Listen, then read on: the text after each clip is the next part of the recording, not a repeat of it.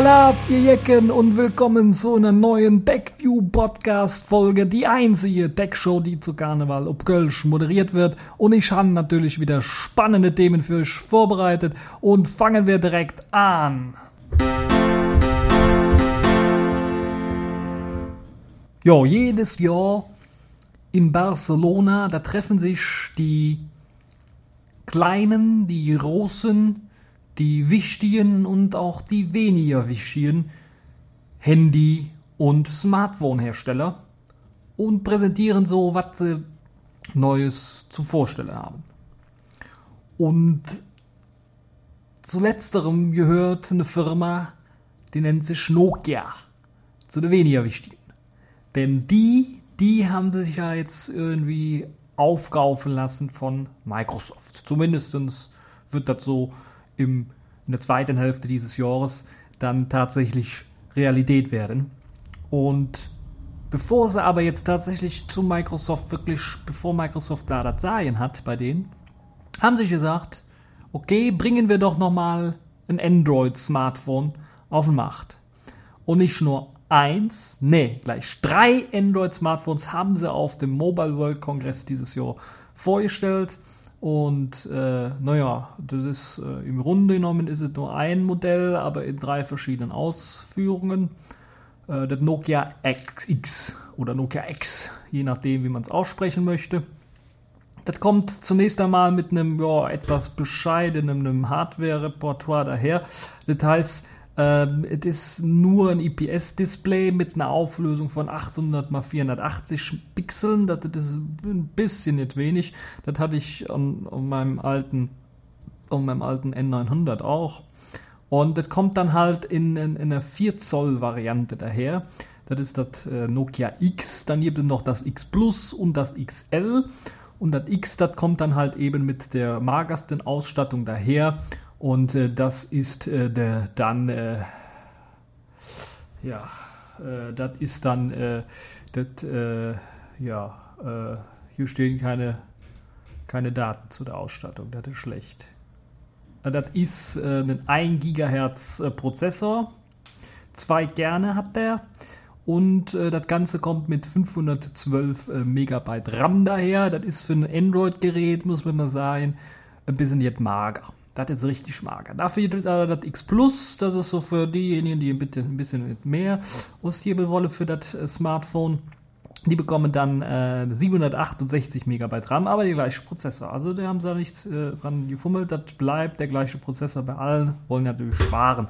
Das Besondere an diesen äh, ganzen äh, Smartphones ist, und dann kommt auch noch das XL-Modell natürlich, das ist im Grunde genommen das X Plus nur mit halt einem größeren Display, 5 Zoll Display, allerdings der gleichen Auflösung. Das heißt, da haben sie nicht rumgeschraubt, sondern bleiben sich den 800 480 treu, was so ein bisschen, oh, das ist ein bisschen äh, mager, würde ich sagen. Aber dafür stimmt der Preis, muss man ganz ehrlich sagen. Das Nokia X kostet 89 Euro, das X Plus 99 Euro und das XL 109 Euro. Und das ist äh, gar nicht mal so schlecht, muss man ganz ehrlich sagen. Das kämpft so ein bisschen gegen die Billigkonkurrenz aus, äh, aus Mozilla, aus dem Mozilla-Lager mit Firefox OS und so weiter und so fort. Obwohl, da haben wir auch noch mal was, was äh, da auch noch sehr, sehr interessant sein könnte. Das X ist jetzt schon auf dem Markt. Das X Plus und XL soll später noch auf den Markt kommen und soll zunächst einmal aber nur in den wachsenden Märkten äh, ausgerollt werden. Das heißt, wir werden es in Deutschland wahrscheinlich gar nicht sehen. Äh, das ist das eine. Das andere ist natürlich das, was ich auch schon vermutet habe, dass natürlich das Nokia Android Smartphone ähm, ganz anders aufgebaut ist. Das heißt, man kriegt da nicht so den herkömmlichen Android Launcher, sondern haben da komplett alles neu gemacht und im Grunde genommen ähm, ja, äh, ihre, ihre High-Class-Produkte, würde ich mal sagen, ähm, so ein bisschen drauf abgebildet. Das heißt, Windows Phone ist es im Grunde genommen. Die ganze Kacheloberfläche von Windows Phone hat man eben für Android übernommen und äh, genauso grausam wie es klingt, wenn ich es ausspreche, so fühlt es sich und sieht es auch aus. Das heißt, äh, ja, das ist eine Vergewaltigung des Android-Smartphones, würde ich mal sagen, oder des Android-Systems. Äh, Zumindest hat das Ganze den Vorteil, man kann zwei SIM-Karten reinstecken, was natürlich auch sehr lustig und interessant sein ist. Äh, interessant dabei wäre natürlich für die 99 Euro oder 89 Euro ob man dann auch die zwei SIM-Karten parallel betreiben kann. Nicht, dass man jedes Mal umschwitzen, schwitzen, umwechseln muss. Also zwischen Handy 1, Handy, Handy Nummer 1 oder Handy Nummer 2. Das ist halt so eine Sache. Da bin ich was skeptisch, was das angeht. Das andere Problem ist natürlich neben der ganzen Oberfläche, die sie da geändert haben, die nennen auch hier das ganze System nicht Android, weil sonst müssten sie auch diese Google Services mitliefern. Die liefern sie aber gar nicht mit. Das heißt, sie haben einen eigenen App Store. Der soll natürlich dann auch äh, ganz normal die Programme installieren können, ist natürlich aber viel, viel kleiner. Gibt zwar eine Kooperation mit EA für Spiele und, und, und Skype und Outlook sollen sie ja unterstützt werden, aber so viele Apps sind natürlich in diesem Nokia Store noch ja nicht drin. Und das ist vielleicht ein kleines Problem. Es gibt zwar dann wieder diesen äh, berühmten Yandex Store dieser russischen äh, Firma, der ja auch bei Jolla schon zum Einsatz kommt und ja, das ist halt äh, das, was man dann äh, auf diesem äh, ja, Android Nokia Vergewaltigungsdingens dann installieren können muss. Nun ja, man kann natürlich auch, wie es herkömmlich möglich ist, einfach sagen, Drittanbieter Software zulassen und dann kann man ganz normal APKs händisch nachinstallieren. Das sollte dann weniger Probleme bereiten. Allerdings muss man darauf achten, dass die Android-Version, die da drunter läuft, nicht die, nicht die aktuellste Version ist, sondern ich glaube, das ist äh, Version 4.1 oder so, was sie da einsetzen bei ähm, Nokias Android-Smartphone. Also eine interessante Geschichte. Bin ich mal gespannt, ob ich das mal in freier Wildbahn sehen kann. Äh, das Nokia Android-Smartphone. Könnte mir auch durchaus vorstellen, unter der neuen Rigide in Microsoft, dass man das weiter fortsetzt, so als, ja, als, als Nachfolger der Asha-Serie für die, für die Billig-Smartphones, dass man dann weiterhin auf so eine angepasste Oberfläche setzt, auf ein an, angepasstes äh, Android, das so aussieht wie ein Windows-Phone.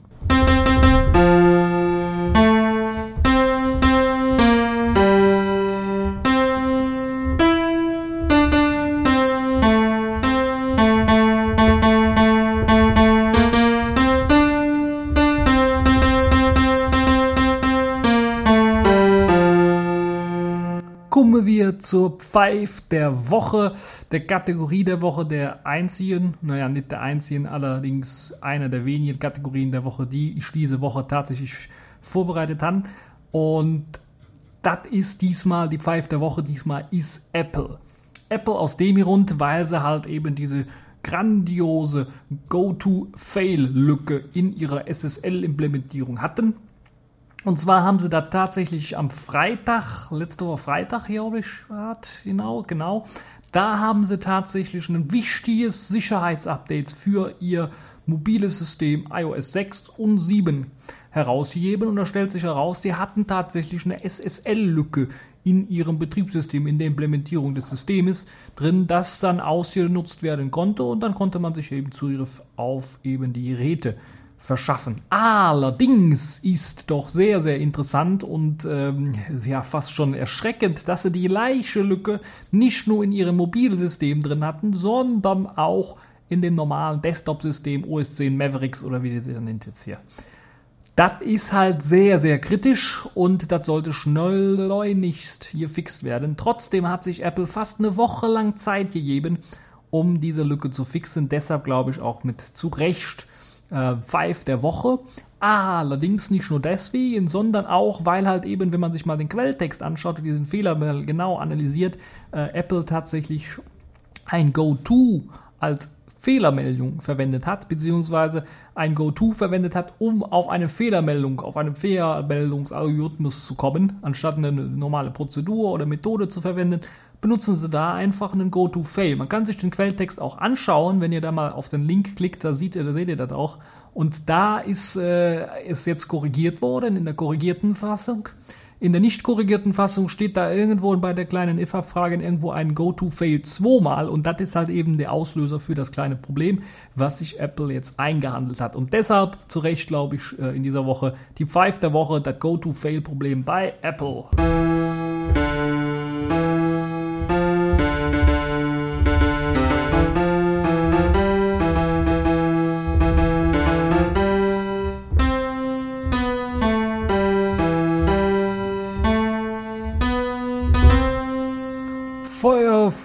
Betriebssystem oder auch Firefox OS genannt, so heißt das Betriebssystem von der Mozilla Foundation für die verschiedenen Smartphones.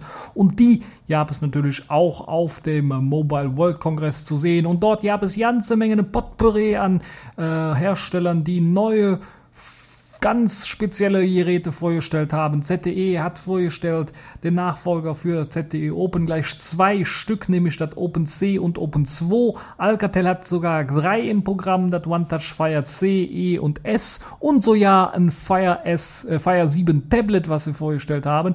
Hochinteressante Geräte, dann eine ganze Menge weiterer Tablets, aber auch ein Entwicklerreferenz-Smartphone ist rausgekommen, das sogenannte Firefox OS Flame. Und das kommt tatsächlich mit einem 4,5 Zoll großen Display. Also nicht mehr die 3,5 Zoller, sondern jetzt ein 4,5 Zoll Display. Ein Dual-Core-Prozessor, 1,2 Gigahertz. 5 Megapixel auf der Rückseite und auf der Vorderseite 2 Megapixel, äh, Autofokus auf der Rückseite gehe ich mal von aus, 8 GB interner Speicher und dann, und das finde ich sehr interessant, 256 MB RAM oder aufrüstbar bis 1 GB RAM. Das kann so ja in Testzwecken eingestellt werden. Das heißt, um halt eben Programme zu testen, dass sie auch eben, mit den alten Geräten, die nur 256 MB RAM zur Verfügung haben, vernünftig zusammenarbeiten kann kann der Entwickler ganz einfach dann den RAM äh, frei regeln, was äh, eine tolle Idee ist, wie ich finde. Es soll Platz bieten für zwei SIM-Karten, so dass ihr dann verschiedene äh, Netze auch ausprobieren könnt. Ob jetzt beide auch nutzbar sind gleichzeitig, das äh, wird sich zeigen. Das weiß ich noch nicht. AGPS soll unterstützt werden, NFC so ja, WLAN, Bluetooth, Micro USB und diverse andere Sensoren. Akkukapazität 1800 mAh, das soll eigentlich gut ausreichend sein, denn ähm, es kommt natürlich nicht mit einem sehr hochauflösenden Display daher, sondern das ist ein, ein Display mit, äh, lasst mich nicht lügen, 854 x 480 Pixeln. Das ist also so ein bisschen jetzt, äh, ja, das ist so, das ist eben das Referenzmodell, nicht High-End, sondern eben Referenz. Nun ja, kommen wir mal zu den Daten von dem ZDE OpenC. Da habe ich zumindest ein paar Daten gefunden. Das kommt natürlich dann äh, mit einer etwas höher und besser ausgestatteten Version daher. Zunächst einmal hat es einen Dual-Core Snapdragon 400 mit 512 MB RAM. Das heißt, ZTE hat ein bisschen gelernt von meiner Kritik eventuell, dass 256 einfach zu wenig sind, wenn man dann 170 von nutzen kann. Und hat 4 GB äh, an äh, internen Speicher und das ist natürlich viel, viel mehr als die 800 MHz Kiste mit, mit 256 MB RAM, die schon oder die noch in dem allerersten äh, verbaut war. Es kommt dann natürlich mit der allerneuesten Version von äh, Firefox OS daher, nämlich Firefox OS Version 1.3. Das ist also das, was man so sagen kann zu dem Modell. Ich habe leider nicht mehr gefunden zu dem Ganzen. Das heißt, Auflösung des Displays gehe ich mal von aus, wird so wie das Referenzmodell etwa äh, liegen und nicht äh, viel äh, besser sein. Aber es gibt auch noch äh, die neuen Geräte von Alcatel und da gab es viel, viel mehr Daten. Die werden unter anderem auch sehr an das Referenzmodell äh, angepasst sein, aber eine bessere Kamera bieten, unter anderem das Fire S-Modell und das Fire E-Modell. Also das Fire S-Modell ist LTE-fähig und bringt sogar NFC mit dabei und hat dann einen Prozessor mit vier Kernen, 1,2 GHz, sehr, sehr toll. Und eine Kamera äh, mit 8 Megapixeln, was sehr, sehr interessant ist. Und ähm, das hat dann auch einen, äh, das äh, Fire S hat dann auch, genauso wie das Fire E, einen 4,5 Zoll großen Bildschirm mit 960 x 540 Pixeln. Das ist also diese QAD-Auflösung, die unter anderem auch das Jolla-Phone hat. Der Zweikernprozessor von dem Fire E arbeitet mit 1,2 GHz und hat eine 5 Megapixel Kamera auf der Rückseite, hoffentlich auch Autofokus, 7,9 mm dünnes Gehäuse und dann gibt es noch das Fire C, das ist so das Low-End-Segment. Das kommt dann halt eben tatsächlich wieder mit einem 3,5 Zoll Display mit 480 x 320er Auflösung und einem Zweikernprozessor mit 1,2 GHz und einer Kamera allerdings nur von VGA-Auflösung. Das ist also sehr, sehr schlecht, doch schlechter als das, was sie in der allerersten Version des Fires äh, hatten. Dann gibt es aber auch schon einen Prototypen äh, des sogenannten Fire 7. Das ist halt ein Tablet, das kommt ebenfalls mit der QAD-Auflösung daher. Einen Zweikernprozessor mit 1,2 GHz und ist etwa 9,9 mm dick und wiegt 285 Gramm, ist aber Prototyp, man weiß also nicht, äh, was dann am äh, Endeffekt dann als äh, ja, Enddaten rauskommen sollen. Äh, laut der Telekom soll das OneTouch Fire E und das Fire C ab Sommer auch in Deutschland bei Kongstar zur Verfügung stehen und dann später auch in die anderen europäischen Länder kommen. Äh, wie es mit dem Fire S aussieht, müssen wir mal schauen. Eventuell dauert das noch was länger. Gut, was gab es noch so an interessanten Sachen? Es gab auch ähm, ähm, ein, ein Tablet von VIA, äh, das sogenannte Vixen-Tablet. Und das ist kein Scherz, das heißt wirklich so. Äh, sie haben sich wahrscheinlich beim, bei der Namensauswahl nicht so richtig Gedanken gemacht, glaube ich jedenfalls. Das ist so ein Mittelklasse-Gerät, das kommt mit einem Zweikern-Prozessor Qualcomm 1,2 GHz daher. Nee, das ist was anderes. Äh, wo steht denn das über VIA? VIA, VIA, das, äh, dieses, das habe ich schon bereits vorgelesen. Das ist nämlich diese Zweikern äh, Dragon äh, Zweikern Snapdragon Prozessor, das war das Referenzmodell von. Das ist immer schön, wenn die Artikel halt eben ein Foto zeigen von irgendeinem Gerät, aber überhaupt nichts zu dem Gerät schreiben.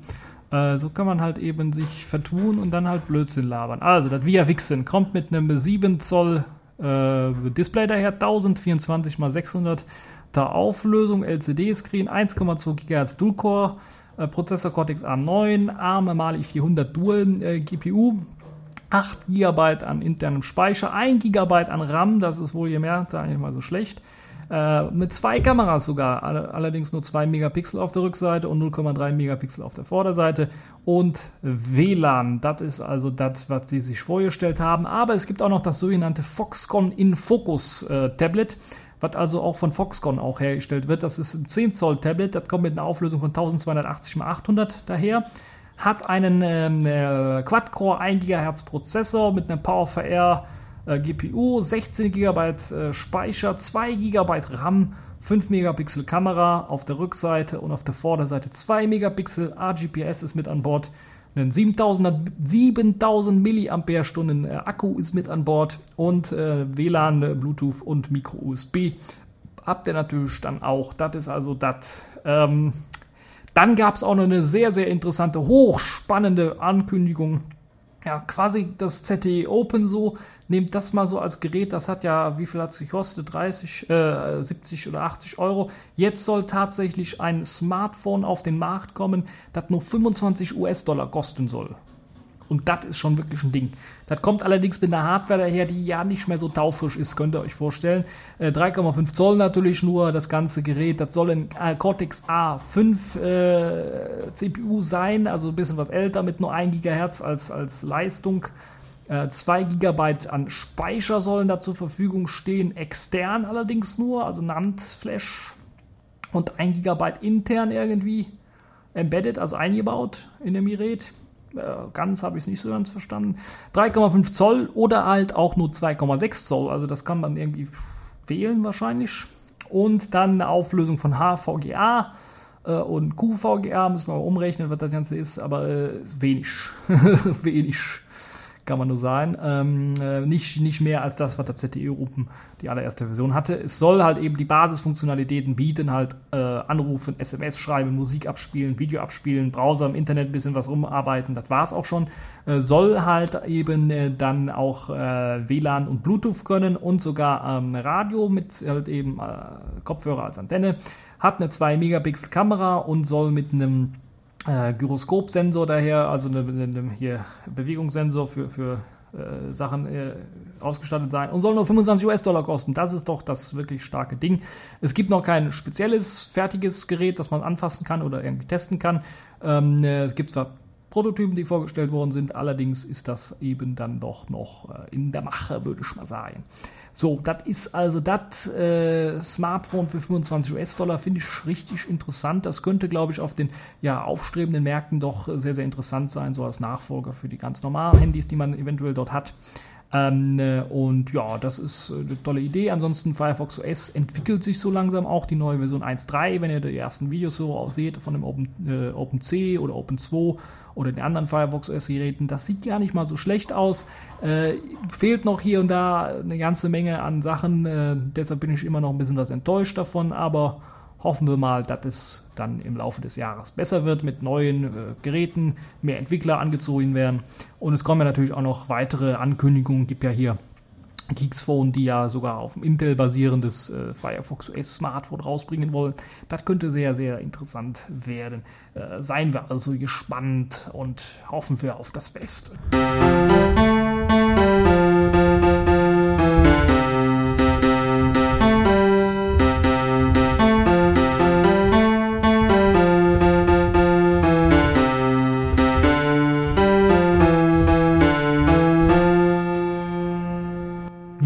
wer fehlt denn noch im Reihen, um das ganze Alternative OS für Smartphones fertig zu kriegen? Das ist natürlich Ubuntu Touch oder Ubuntu Phone OS und da gab es zwei große Ankündigungen. Zunächst einmal natürlich Canonical oder äh, drei große Ankündigungen. Zunächst einmal Canonical selber hat gesagt, sie wollen ein Phone rausbringen, selber also, so eine Art Ubuntu Edge nur abgespeckt. Und es gab zwei Anbieter, die gesagt haben, wir bringen dieses Jahr noch eins raus mit Ubuntu Touch. Und das sind BQ, kenne ich noch nicht, ist aber eine spanische Firma, die soll halt eben ein Smartphone rausbringen und eine schon chinesische Firma, die ist schon etwas bekannter, zumindest bei mir, nämlich Meizu. Und die wollen ihr Spitzenklassen-Telefon, nämlich das Meizu MX3 mit Ubuntu Touch rausbringen. Und äh, ein bisschen was zu den Daten zu diesem Ubuntu äh, Touch Spitzentelefon, was da rauskommen soll. Das Meizu MX3 kommt mit einem 5.1 Zoll großen Display daher, mit einer sage und schreibe Auflösung von 1800 mal 1080 Pixeln. Das muss man sich mal vorstellen.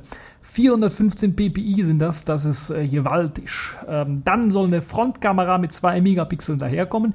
Die soll so ja 1080p Videoaufnahmen ermöglichen mit 30 Bildern pro Sekunde. Auf der Rückseite ist dann eine 80 Megapixel, äh, eine 80 sage ich schon, eine 8 Megapixel äh, Kamera äh, mit dabei, HDR, Face und Gesture Detection und so ganzen Kram hat es natürlich auch. Auch wieder 1080p Videoaufnahmen sollen ermöglicht werden.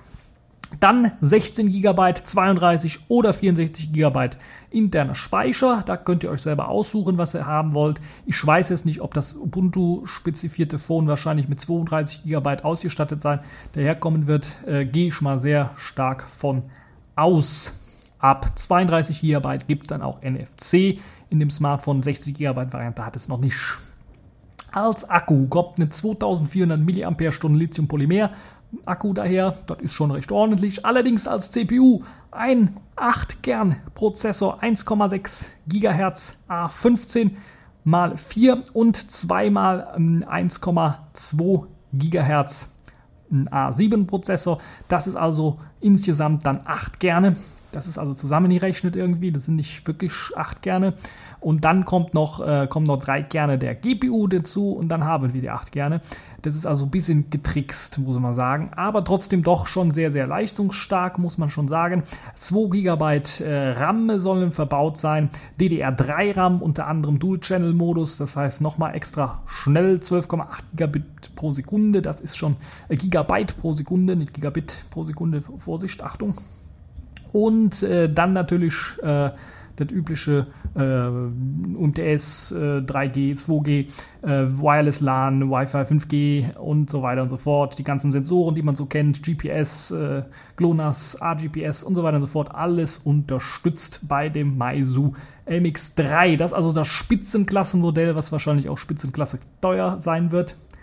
Dann gibt es aber schon so ein Modell, das so eher in die Mittelklasse geht, nämlich das von BQ bekannte äh, oder hergestellte Phone, das mit dem Namen Aquaris läuft. Das soll ein 4,5 Zoll Display haben mit 1,2 GHz, äh, einen Mediatek, Mediatek ARM-Prozessor, äh, Quad-Core allerdings, also ordentlich auch schon Leistung, 1 GB RAM und 16 GB Speicher und das ist allerdings noch nicht gezeigt worden mit eben dem Ubuntu Touch. Das Meizu MX3 konnte man schon mit Ubuntu Touch sehen, auch wenn es da wirklich so eher noch eine Demo-Version ist, aber das ist schon relativ interessant. Also auch im Ubuntu-Lager können wir uns vorstellen und freuen auf eine neue äh, Smartphone-Generation, die dieses Jahr rauskommen wird. Und das ist doch wirklich wunderbar können wir uns aussuchen, was für ein open, offenes äh, System wir uns tatsächlich aussuchen können äh, in diesem Jahr. Und das ist äh, wirklich genial. Das also äh, zu dem Ubuntu Touch auf dem äh, Mobile World Kongress. Und äh, das war es auch schon fast vom Mobile World Kongress. Nämlich da kommt noch was, aber vorher noch was anderes. Und zwar hat ganz überraschend Microsoft den Quellcode für .NET 4.5 frei zugänglich gemacht. War nicht nur den Quellcode veröffentlicht, sondern gleichzeitig so ja eine Art ja Referenzdatenbank für den Quellcode veröffentlicht, wo man auch sogar Hilfe bekommt, wie man diesen Quellcode lesen kann. Wahrscheinlich haben sie es selber nicht äh, so einfach lesen können, deshalb haben sie gesagt, machen Sie mal jemand anders, dass äh, das ein bisschen was einfacher ist. Das Schöne dabei ist, dass diese aktuelle Lizenz ähm, auch geändert worden ist, so dass jetzt sogar freie Projekte wie zum Beispiel das Mono-Projekt, die ja unter anderem .NET nachbauen und oh, ja, Silverlight und so, so ein Zeugs, dass die jetzt auch die Möglichkeit haben, diesen Code dann auch eins zu eins einfach in ihre Projekte zu übernehmen. Das ist, glaube ich, ein, ein, wunderbarer Schritt von Microsoft und das zeigt so ein bisschen, dass sie wohl jetzt doch in eine andere Richtung marschieren, äh, mehr in Richtung Offenheit und äh, eine schöne Sache, wie ich finde, die einem dann jetzt erlaubt, in Zukunft eventuell dann auch doch noch besser in Mono programmieren zu können, wenn man denn möchte, mithilfe eben dieses Projektes. Die, die Lizenz übrigens ist diese aktuelle Microsoft Reference Source License, so nennt sich das Ganze. Und das soll jetzt tatsächlich äh, die, die, ganzen Vorsichtsmaßnahmen von freien Projekten überflüssig machen, die sich vorher so ein bisschen gesträubt haben, diesen Code irgendwie zu benutzen, weil sie unter einer anderen Lizenz irgendwie stand und dann Probleme gemacht hat. Jedenfalls könnt ihr euch den ganzen Artikel durchlesen, genauso wie auch den Zugang zu diesem Quellcode für .NET ganz, ganz einfach hier dann äh, doch äh, bekommen, indem ihr einfach auf den Link klickt, der hier verlinkt ist. Äh, und ja, Spaß haben!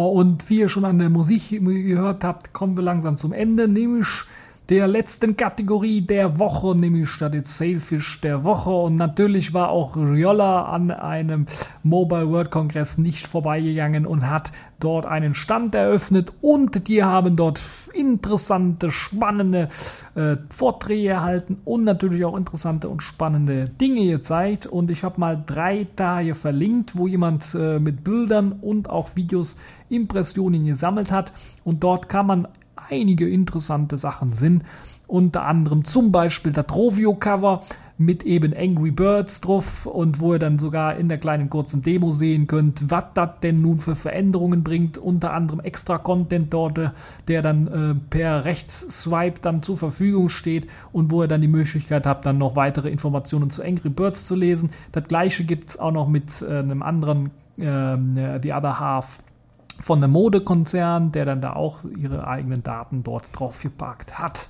Außerdem gab es auch noch die Other Halves äh, in weiteren äh, ja, Hardware Other Halves dann zu sehen, also zum Beispiel ein LCD-Screen äh, oder ein OLED-Screen, der einem so ein bisschen dann gezeigt hat, die aktuelle Uhrzeit oder auch der Akku oder wenn neue Nachrichten eingegangen sind, der dann auf der anderen Seite dann äh, quasi zu finden ist. Und das hat dann auch noch einen Sensor, so dass wenn ihr das auf den Tisch legt, dann das Display sich dort ausschaltet und dann ihr nicht irgendwie äh, unnötig Strom verbraucht verbraucht. Außerdem gab es auch das allererste Mal zu sehen eine funktionierende QWERTY Other also eine funktionierende Tastatur, äh, konnte man dort sehen, wo einer zum Beispiel schon mal die ersten Wortchen, zum Beispiel in dem Fall Hello, eingetippt hat. Also hochinteressant und hochspannend und natürlich auch äh, viele, die jetzt Jolla und Sailfish OS in der neuen ersten stabilen Version ausprobieren wollten. Die haben natürlich auch interessante neue Videos gedreht. Und eines der interessanten äh, Other Halves war auch dann noch ein Other Half mit so Bewegungssensoren, wo dann so ein Leuchtdioden die Farbe ändern, je nachdem, was man denn mit diesen Bewegungssensoren anfängt. Da gibt es halt die Möglichkeit zu sagen, okay, ändere die Farbe, wenn ich meine Hand über die halte oder nehme den Telefonanruf an, wenn ich meine Hand über die schalte oder blinke seltsam, wenn ich äh, einen Anruf bekomme und wenn ich dann mit der Hand irgendwie wische, dann wird abgelehnt und so weiter und so fort.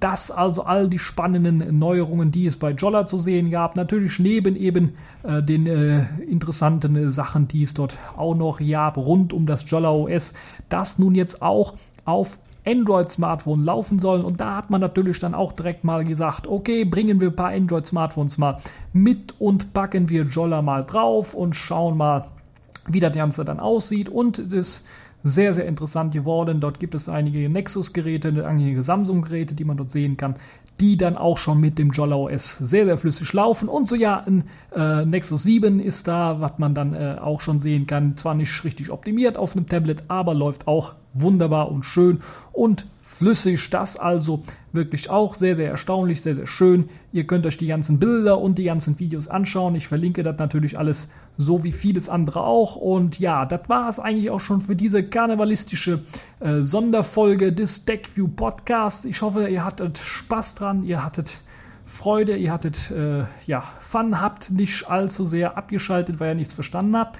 Äh, und ja, das war's für diese TechView Podcast Folge und bis zur nächsten Folge. Jetzt muss ich das Auto finden, damit ich hier auch das Outro vernünftig abspielen kann. So, los, ab die Post. Ausmarsch. Ende Gelände. Ähm, hoffe ich doch. Komm, mach.